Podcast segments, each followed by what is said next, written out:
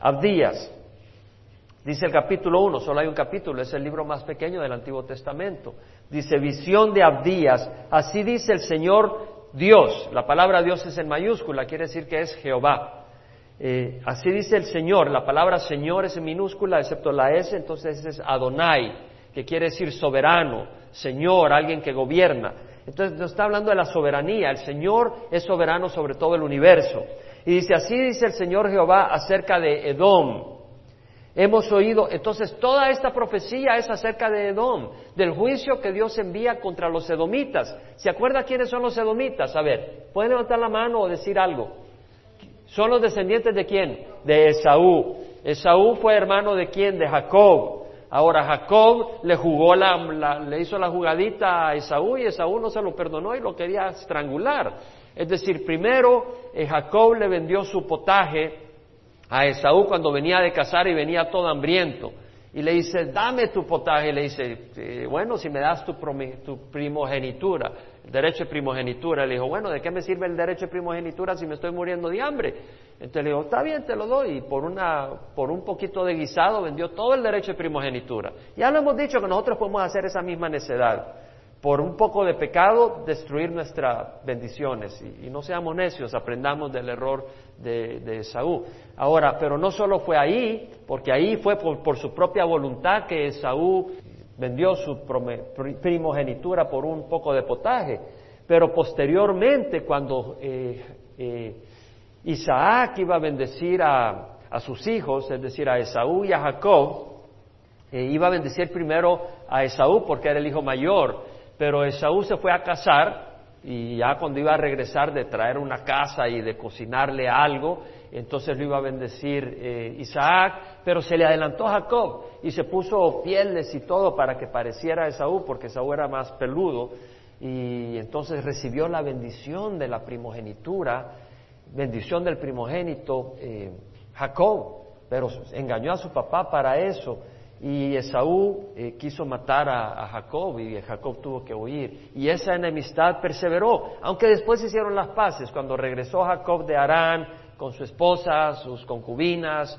sus hijos, eh, se encontró con Esaú, hicieron la paz y de hecho estaban juntos cuando se murió eh, su papá Isaac, este, se encontraron juntos en el entierro de Isaac. Pero después había animosidad entre ellos principalmente a los descendientes de, Esaú.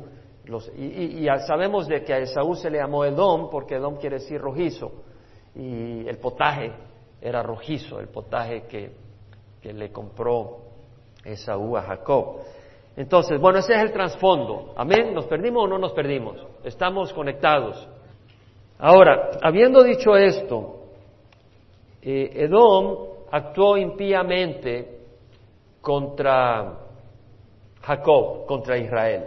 Los edomitas actuaron impíamente contra el pueblo de Israel. Y vemos entonces eh, cómo responde el Señor, trae juicio. Y vemos que dice, así dice el Señor Jehová acerca de Edom. Hemos oído un mensaje del Señor. Entonces vemos de que este es el mensaje de Dios. Ahora, la palabra mensaje acá realmente es sehmua, que quiere decir rumor, reporte, noticias, no un mensaje de una enseñanza, sino un rumor, una noticia. Y está diciendo, hemos oído una noticia de Jehová. Es el profeta el que está diciendo, hemos oído una noticia del Señor. Y un mensajero ha sido enviado a las naciones. La palabra mensajero acá es sir, que es embajador, un emisario. Eh, levantaos y alcémonos contra él en batalla. Entonces lo que está diciendo eh, Abdías es que él recibe un mensaje del Señor, hemos oído un mensaje del Señor, una noticia, una noticia. ¿Y cuál es la noticia? Eh, la noticia es de que Dios ha enviado o ha hecho que eh, entre los pueblos haya ese movimiento y haya un mensajero que es enviado a las naciones que se unan en contra de Edom, que se unan en batalla contra Edom para vencerla y tomar despojos. Ese mensajero pudo haber sido un emisario de uno de esos pueblos vecinos, o pudo haber sido realmente un mensajero espiritual que Dios haya usado para mover los corazones. Dios puede usar ángeles y aún permitir que demonios sean usados, y Dios use eso para sus propósitos. Eh, y entonces vemos de que se unen esas naciones contra Edom. Y aquí viene el juicio, dice el Señor, he aquí te haré pequeño entre las naciones, despreciado eres en gran manera. Viene Dios a juzgar. Este no era el pueblo de Dios al que está juzgando, es un pueblo eh, que no es el pueblo de Dios. Dios es soberano sobre todas las naciones. Ahora viene acá y leemos en los próximos versículos del, 3 eh, al 9 varias características. Edom era un pueblo que confió en cosas que no le, que no le resultaron, porque el juicio de Dios vino contra ellos. Y es importante entender, uno, la soberbia de tu corazón te ha engañado. Ellos eran arrogantes en su corazón. Ellos, ellos actuaban como que si Dios no existía. Y ellos actuaban como que si ellos estaban en control. La verdad que no hay nadie que esté en control. Dios es el que está en control.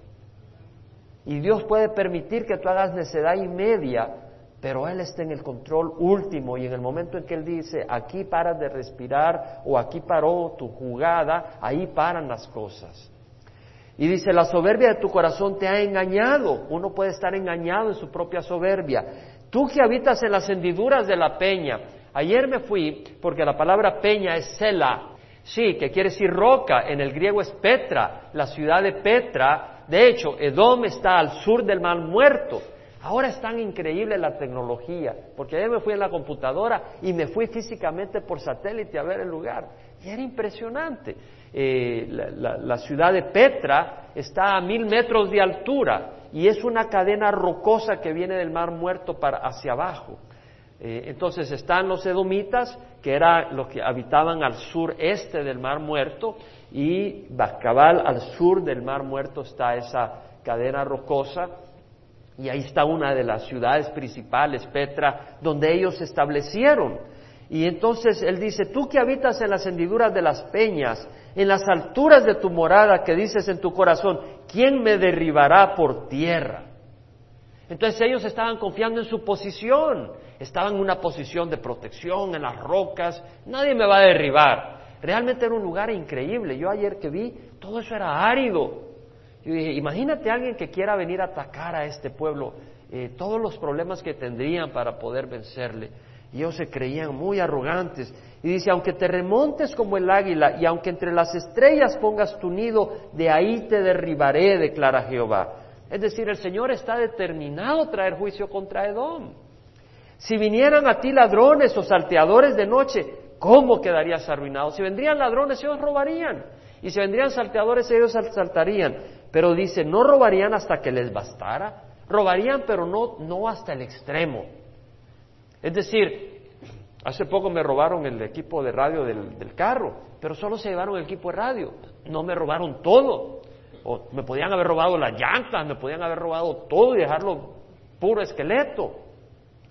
Allá el Señor dice, eh, si vinieran ladrones, robarían hasta que les bastara prácticamente. Si vinieran a ti vendimiadores, no dejarían rebuscos, es decir, agarrarían las uvas, pero alguna quedaría por ahí. Pero dice el Señor, no voy a hacer yo así, yo te voy a barrer totalmente, dice el Señor. Y lo dice en el versículo 6, ¿cómo serás escudriñado, Esaú, y rebuscados tus tesoros escondidos? Es decir, no te van a dejar nada, te voy a dejar pelado, dice el Señor. Y luego dice, hasta la frontera te echarán todos tus aliados.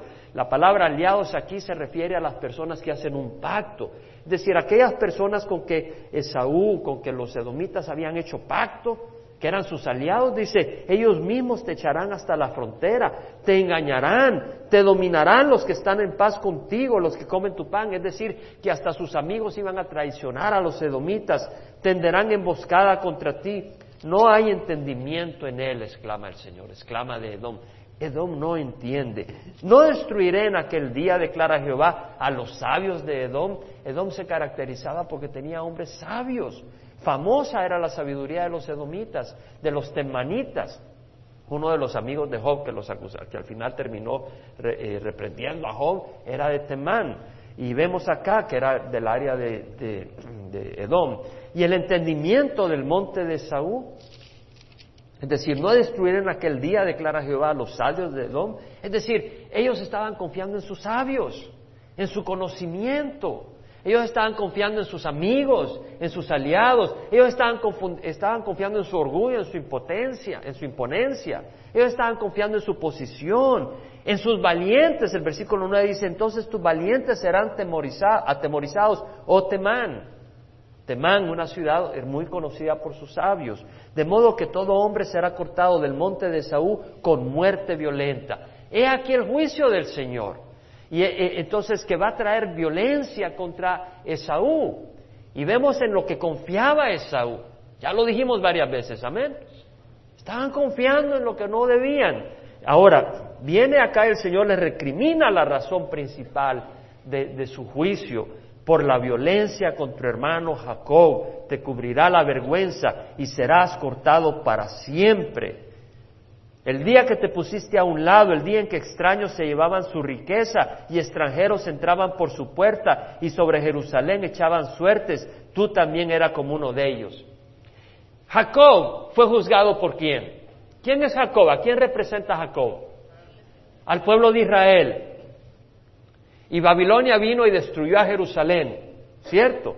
Entonces dice, ahora, ¿quién fue el que trajo ese juicio? Dios. ¿Por qué? Porque Jacob se había tirado a qué? A la idolatría. Habían desobedecido la palabra de Dios, habían ignorado la voz de Dios y Dios trajo juicio. Pero eso no le daba derecho a los de Edom, a los hermanos de Jacob, a burlarse, a unirse con el enemigo, a mostrar venganza. El Señor dice, no, no, no, no, era tu hermano, deberías de haber estado orando, Deberías de tener compasión con tu hermano. Sí, ellos eran corruptos, ellos fallaron, pero tú no te alegres cuando tu hermano falla. Lección para nosotros. Lección para nosotros. Por la violencia contra tu hermano te cubrirá la vergüenza y serás cortado para siempre el día que te pusiste a un lado, el día en que, en que extraños se llevaban su riqueza, cuando llegaban los de Babilonia, se llevaban las riquezas de Jerusalén y extranjeros entraban por su puerta, entraban los soldados de Babilonia y todos los mercenarios de otras naciones entraron y sobre Jerusalén echaban suertes. Tú también eras como uno de ellos. Te hiciste enemigo de Edom. Ocho nos del versículo 12 al 14. No te alegres en el día de tu hermano, en el día de su exterminio. No te alegres de los hijos de Judá en el día de su destrucción. No te alegres cuando Dios juzga a alguien, sino que aflígete en tu corazón. No te jactes en el día de su angustia. Oh, eso le pasó porque está bien, está bien, que pague. No, eso no es como debemos de actuar. No entres por la puerta de mi pueblo en el día de su ruina. Es decir, la idea no es que cuando en todo el mundo entró a tomar ventaja, pues yo también entro sin respeto a al, al pueblo hermano.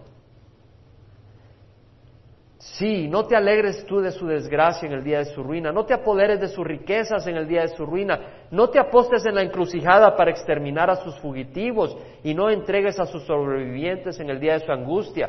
Lo que habían hecho los edomitas cuando querían huir los israelitas, los judíos de Judá, de Jerusalén, los agarraron y se los entregaron a sus enemigos. Y el Señor dice, no hagas esto. Y ahora habla el Señor y explica más, porque se acerca el día de Jehová sobre todas las naciones. Es decir, el Señor está diciendo, es que viene un juicio contra todas las naciones. Y como tú has hecho, te será hecho. Tus acciones recaerán sobre tu cabeza. Es decir, Dios dice, yo voy a juzgar a todas las naciones y a ti te voy a juzgar también, porque voy a juzgar a todas las naciones. Y como tú has hecho, te será hecho. Tú has sido malvado con tu hermano, yo voy a traer tu venganza, voy a traer venganza sobre ti, dice el Señor. Como vosotros bebisteis en mi santo monte, así beberán continuamente todas las naciones, beberán y tragarán y serán como si no hubieran sido. Es decir, dice el Señor, que así como los edomitas, los descendientes de Saúl, bebieron y celebraron la derrota de los judíos en Jerusalén, eh, que ellos también participaron en esa celebración. Las naciones van a beber, pero van a beber la copa de la ira de Dios. Eso es lo que está diciendo. Y dejarán de ser. Y está hablando de las naciones que se oponen a Dios. Y cada vez más vemos esa oposición contra el Señor. Pero en el monte Sión quedará un remanente y será lugar santo. Entonces aquí viene el Señor y habla de los últimos días cuando el Señor va a levantar a Israel. Y dice, y la casa de Jacob volverá a tomar sus posesiones. Entonces la casa de Jacob será un fuego y la casa de José una llama. Es decir, Jacob representa a Israel, pero aquí también representa a Judá al sur.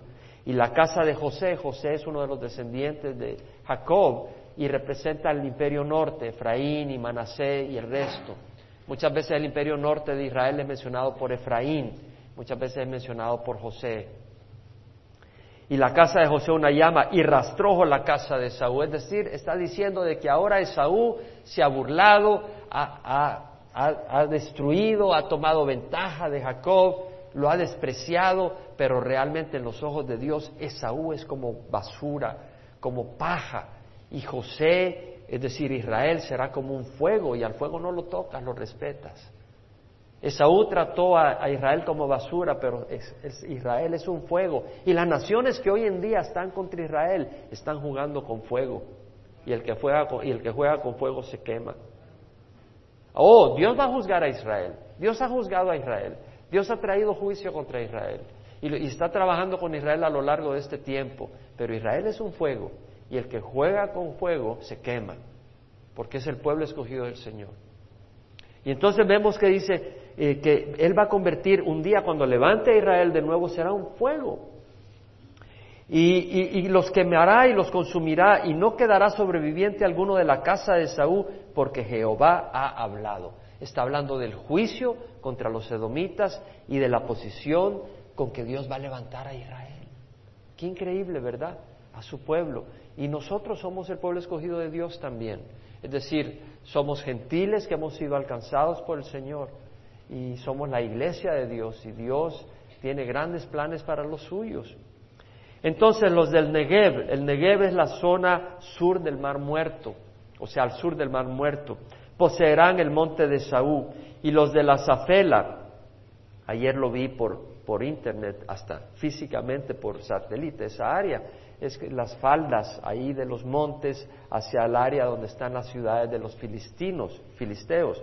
Y dice, los de la Zafela, la llanura de los filisteos, poseerán también el territorio de Efraín y el territorio de Samaria. Y Benjamín poseerá Galad, es decir, el pueblo de Israel va a poseer su tierra. Y los desterrados de este ejército de los hijos de Israel que están entre los cananeos hasta Zarepta y los desterrados de Jerusalén que están en Sefaral poseerán las ciudades del Negev. Y subirán los libertadores al monte Sión para juzgar al monte de Saúl y el reino será de Jehová. Está hablando de los últimos días cuando el Señor va a reinar desde dónde? Desde Sión, lo acabamos de leer. Y subirán libertadores al monte Sión para juzgar al monte de Saúl y el reino será de Jehová. Es decir, eh, eh, Edom, el área esa, va a ser gobernada por el pueblo de Dios desde Sión, la capital. ¿Cierto? ¿Y quién va a ser el rey? El reino será de Jehová. El Señor Jesucristo va a reinar. Ahora nosotros vamos a reinar con Él. Por eso cuando habla de libertadores que van a estar reinando desde el monte Sión, nosotros vamos a correinar con nuestro Señor. Amén. Eso es lo que nos dice la palabra del Señor. Este es el libro de Edom, de, Abdías, perdón, en su juicio contra Edom. Ahora, hay algunas cosas que yo quiero que consideremos, porque hay mucha lección acá para que nosotros tomemos enseñanza y aplicación. Amén. Vamos a tomar ventaja de algunas cosas. Uno, cuando dice la soberbia de tu corazón, quiero considerar eso. La soberbia de tu corazón te ha engañado. ¿Sabe cuál es la palabra soberbia? La palabra soberbia es sadón y quiere decir orgullo, insolencia, presunción, arrogancia, petulancia, pedantería, ¿verdad? Sabemos cuando dicen esta persona es un pedante, ¿ah? ya sabemos, eh, arrogancia, eh, engreimiento, es un engreído. Ahora la palabra sadón viene de la palabra azul, que quiere decir ebullir, hervir, es decir, producir borbotones y burbujas. Interesante, porque realmente la persona arrogante, y todos tenemos arrogancia en nuestro corazón, un poco, lamentablemente, algunos tenemos más que otros, pero la palabra, eh, la, arrogancia, aquí la palabra ebullir, realmente el que es arrogante no tiene paz. Siempre está en ebullición. Todo es ebullición. Y, al fin y al cabo a los ojos de Dios es pura burbuja, ¿no? Porque no hay sustancia. No hay sustancia. Ahora, el Señor nos advierte, dice, el temor de Jehová es aborrecer el mal. El orgullo, la arrogancia, el mal camino y, la boca perversa yo aborrezco. El Señor dice que aborrece el orgullo, la arrogancia, el mal camino. La persona arrogante, la persona que dice yo camino por donde me da la gana. Es decir, esa persona no reconoce a Dios en su camino. Camina en su propio camino, no en el camino de Dios. Esa persona dice, yo no necesito que Dios guíe mi camino, yo hago lo que me da la gana. Esa es arrogancia. Y la arrogancia y el orgullo van junto con el mal camino. Y dice, y la boca perversa yo aborrezco. La persona arrogante no siente que tiene que, que hay un Dios a quien tiene que rendirle cuentas y dice lo que le da la gana. Ahora, en Proverbios 16, 18 dice, delante de la destrucción va el orgullo y delante de la caída la altivez de espíritu. Es decir, tú muestra orgullo, te aseguro que viene destrucción, dice el Señor. Delante de la destrucción, delante de la destrucción va el orgullo y delante de la caída la altivez de espíritu. Altivez de espíritu, aquellas personas que miran a nosotros ahí de arriba abajo, ¿verdad? Ya sabemos, hemos visto, a veces nosotros hemos pecado en esa área. Pero podemos caracterizar fácilmente a aquella persona que entra y empieza a ver a las demás así como que es. ¿Sí? ¿Verdad? Con una altivez, con la nariz así medio levantada y te miran para abajo así. Bueno, ojos altivos y corazón arrogante, lámpara de los impíos, eso es pecado. El orgullo es pecado. Proverbios 21, 24 dice, altivo, arrogante y escarnecedor son los nombres del que obra con orgullo insolente. Es decir, el orgullo insolente es equivalente y se refleja con burla. La persona arrogante se burla, se burla de la fe de uno. ¿No? Oh, tú crees en esas cosas, tú crees en Dios, o, se, burla. La persona arrogante no respeta a otros, sino que se burla. ¿No? No respeta, no tiene consideración. La palabra del Señor dice Santiago que Dios resiste a los soberbios, pero da gracia al humilde. Humillaos en la presencia del Señor y Él los exaltará. Primera de Pedro 5, 6, 7 dice, humillaos pues bajo la poderosa mano de Dios para que Él los exalte a su debido tiempo, echando toda vuestra ansiedad sobre Él porque Él tiene cuidado de vosotros. Humillaos bajo la poderosa mano de Dios. Humillaos es algo que podemos hacer voluntariamente. No quiere decir tirar, perdón, tirarnos al suelo y andar arrastrados. Humillaos quiere decir reconocer que Dios es el que está en control y no tener un entendimiento nuestro más allá del que Dios nos da. Somos hijos, somos hijos rescatados por Dios, pero nosotros no somos señores, es Dios el que es Señor de señores y Rey de reyes. ¿Sí? Y tenemos que recordar eso, que somos siervos como Abdías y que Dios nos ayude, porque se nos olvida, amén. A nadie se le olvida, solo a mí. Se nos olvida, hermanos. Se nos olvida muchas veces. Y por eso necesitamos venir y estudiar la palabra, que nos lave, que nos recuerde, porque el mundo nos infla, ¿no? Lo mereces, trátate como rey. Si, si, si de veras recibiríamos lo que merecemos, seríamos tratados como gusanos, ¿no? Cierto, somos pecadores, somos pecadores y necesitamos la ayuda del Señor. Pero bueno, Ah, es interesante ayer, preparé el esqueleto del estudio de lo, de lo principal que quería enseñar y en eso encendí la radio y estaba el versículo que voy a leer, lo estaba compartiendo este predicador, estaba hablando sobre el orgullo y la arrogancia. Y me pareció maravilloso porque Dios así trabaja. Realmente eran los cinco minutos con que terminó ese predicador su enseñanza. Y esos cinco minutos hablaba de la arrogancia y el orgullo. Y es exactamente el tema central de este estudio. De Edom, arrogante en las rocas. Te voy a bajar, dice el Señor. Y me llamó mucho la atención porque el versículo que estaba leyendo eh, me gustó mucho. Dice, así dice Jehová. Es Jeremías 9, 23, 24. Y, yo lo escuché y escuché otros versículos que mencionó. Y después, más tarde, porque más tarde fui a agarrar mi Biblia, y dije, bueno, tengo que agarrar ese versículo. Yo sé que está en Jeremías, porque me acordaba, él no dio la cita, pero yo me, yo me conozco ese versículo. Y dije, está en Jeremías. Y, y lo empecé a buscar y no lo hallaba y no lo hallaba. Pero era Dios que me había quitado la vista por un segundo, porque no lo hallaba. Y en eso digo, bueno, lo voy a meter en la computadora a ver en dónde está, porque así lo hallo rápido. Y ya, lo metí en la computadora y me salió Jeremías 9, 23, 24. Y entonces iba a agarrar mi Biblia y ahí tenía abierta la Biblia en Jeremías 9, 23 y 24. Dios es mi testigo. Dios es mi testigo. Hermanos, ¿sabes qué? El caminar con el Señor es un caminar milagroso. No busques milagros, busca al Señor. Y el Señor se manifiesta constantemente, constantemente, constante. El caminar del cristiano no es aburrido. Oh, es difícil. ¿Verdad? A veces es cansado, a veces, pero no es aburrido. Dios se manifiesta todo el tiempo, hermanos. Porque Dios siempre tiene que recordarnos, porque sabemos nosotros que somos barros, vasos de barro, y sabemos nuestras imperfecciones y nuestras luchas, y a veces como que, Señor, ¿qué? Y el Señor dice, no, si tú estás en mis manos, y estás en mi plan, y eso es muy importante recordarlo, ¿no? Y Dios lo hace, como un padre que le ayuda a sus hijos a recordar que Él nos ama y que Él tiene su plan. Bueno, ¿qué dice Jeremías 9, 23 y 24? Así dice Jehová, no se gloríe el sabio de su sabiduría, ni se gloríe el poderoso de su poder, ni el rico se gloríe en su riqueza, sino que que se gloríe, que se gloríe en esto, que me entiende y me conoce. Porque yo soy Jehová que hago la misericordia el derecho y la justicia, porque en estas cosas me complazco, dice Jehová. ¿Mm? ¿Qué está diciendo el Señor? No se gloria el sabio en su sabiduría. Este mundo está lleno de sabios, gente que se cree sabia. Pero el Señor, ahí se, se quiebran la nariz en el suelo. Ahí está la gran, todo el mundo diciendo el global warming y se está congelando de la mitad de los Estados Unidos.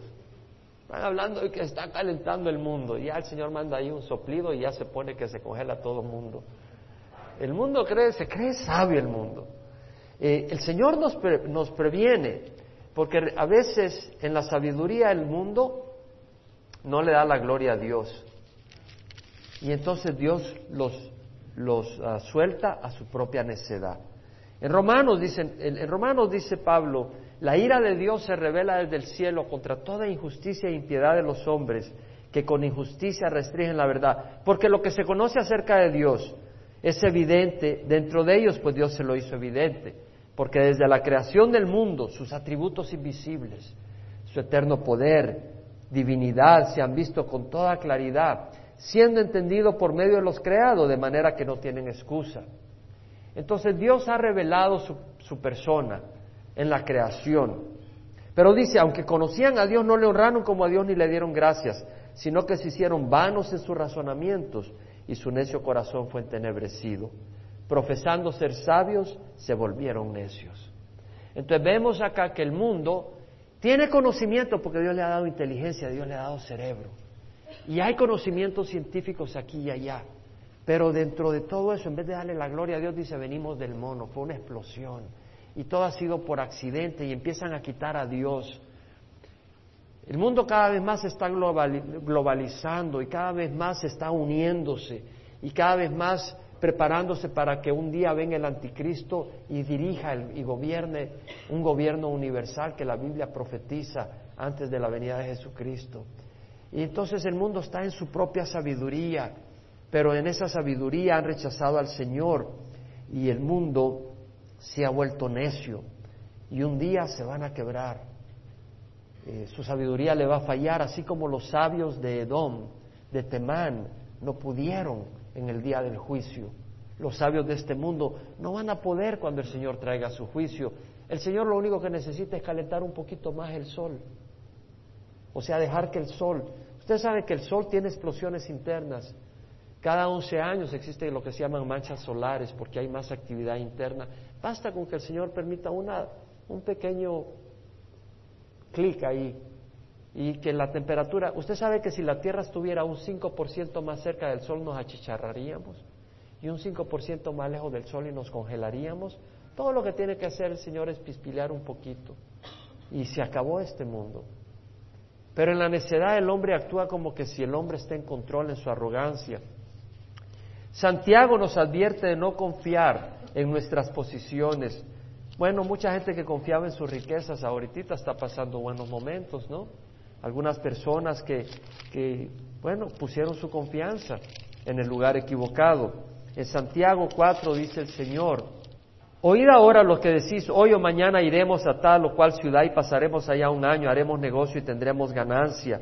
Sin embargo, no sabéis cómo será vuestra vida mañana. Sois un vapor que aparece por un poco de tiempo y luego se desvanece.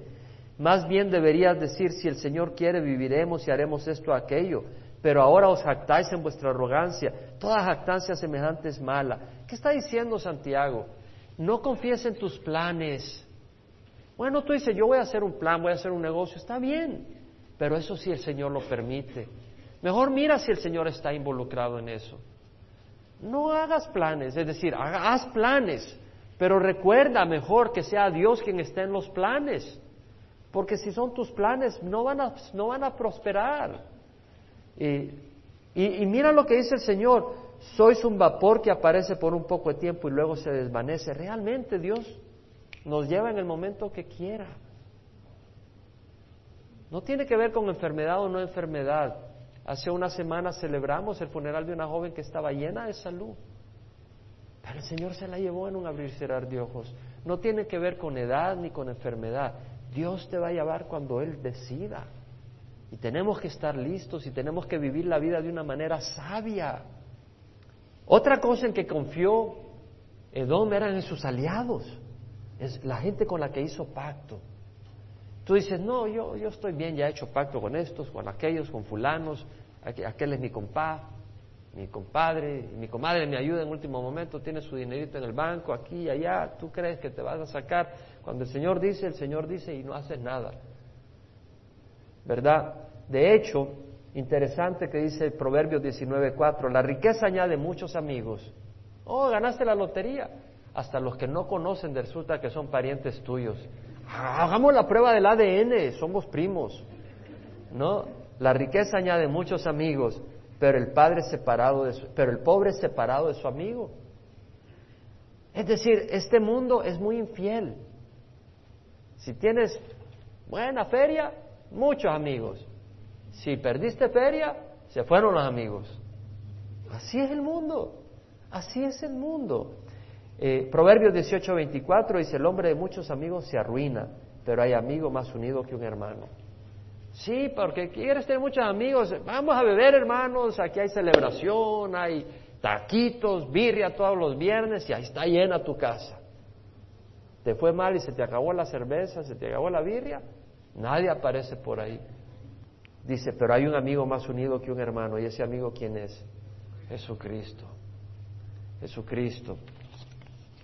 Otra cosa eh, que es muy interesante, Abdías 15 dice, como tú has hecho, te será hecho.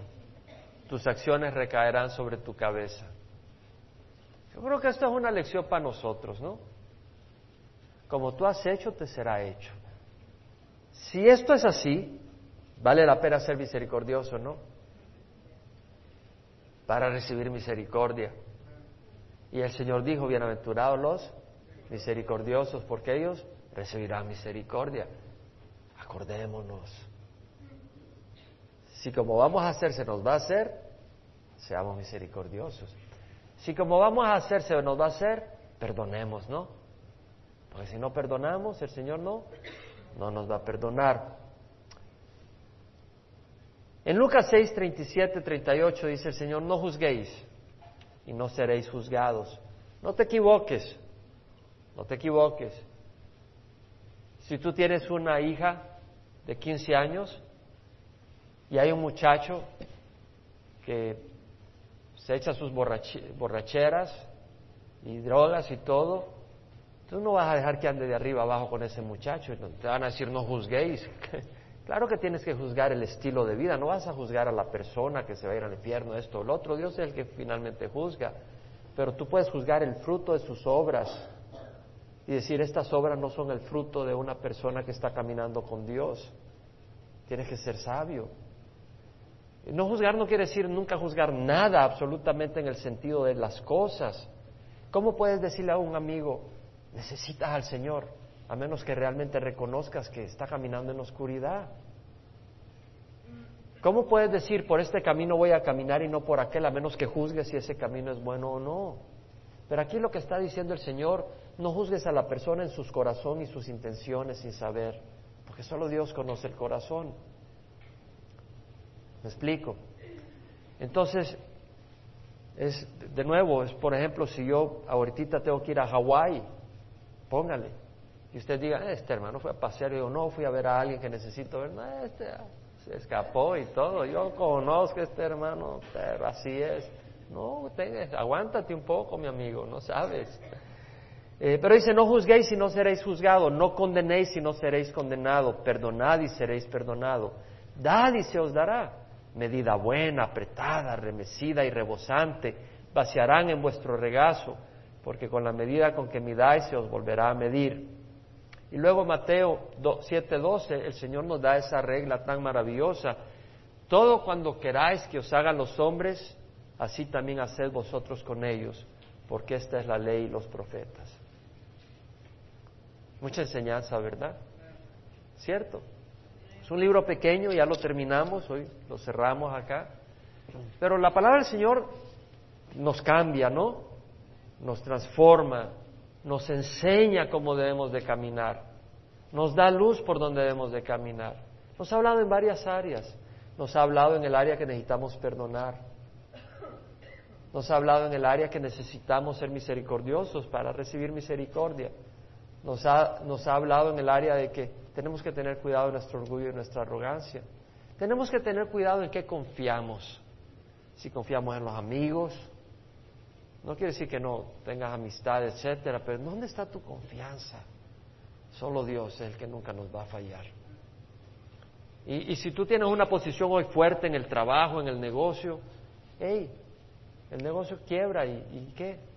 Y Dios lo puede hacer para que realmente tu corazón esté en Él. Porque imagínate que una esposa esté confiando en la cuenta de banco de su esposo y no en su esposo. ¿Tú crees que el esposo se sentiría muy halagado? No. Y nuestra relación de Dios es una relación de amor.